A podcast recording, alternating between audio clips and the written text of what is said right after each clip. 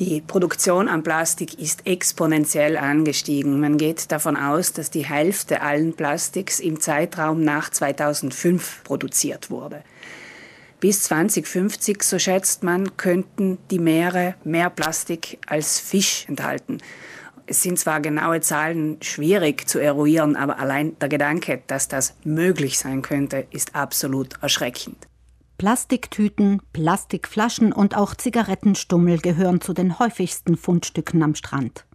Fast 400 Millionen Tonnen Plastik produzieren wir mittlerweile weltweit jährlich und ein viel zu großer Teil davon landet im Meer.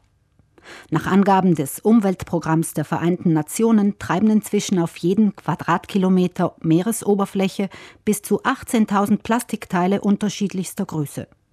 Doch was wir sehen, ist nur die Spitze des Eisbergs. Mehr als 90 Prozent der Abfälle sinken auf den Meeresboden und bleiben unseren Augen verborgen. Wenn es um Plastikmüll geht, befällt die meisten von uns fast reflexartig das schlechte Gewissen.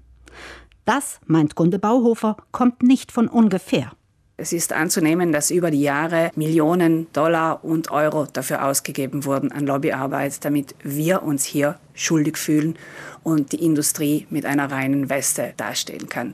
Das heißt, der erste Ansatz muss sein, dass die Verantwortung für diesen Plastikmüll wieder dort landet, wo sie hingehört, nämlich bei den Herstellern.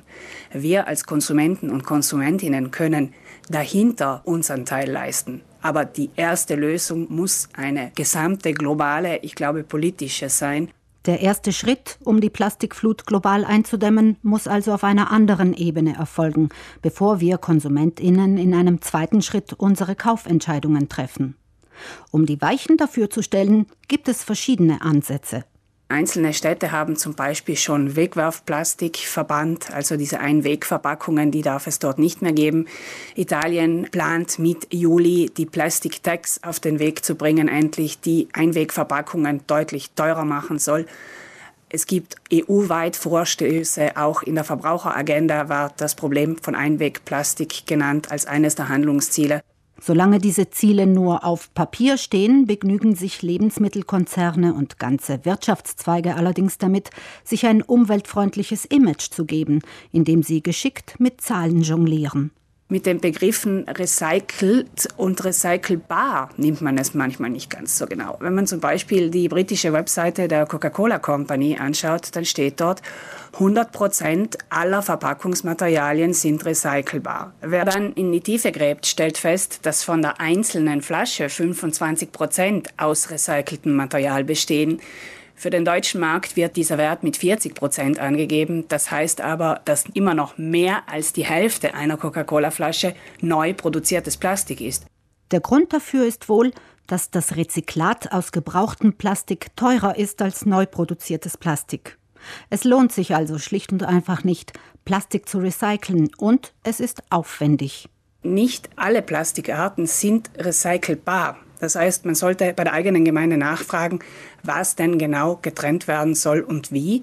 In der Landeshauptstadt Bozen gibt es dafür eine eigene App, Junker, die sagt einen am Hand von Strichcode des Produkts, wie dieses korrekt zu entsorgen ist.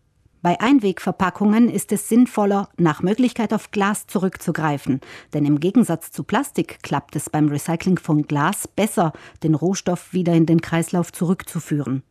Und auch darüber hinaus gibt es im Alltag allerhand, was Sie tun können, um den Berg an Plastikmüll zu verringern. Zum Beispiel Leitungswasser trinken, ganz ohne Verpackung, in guter Qualität und kostengünstig, überall in Südtirol erhältlich.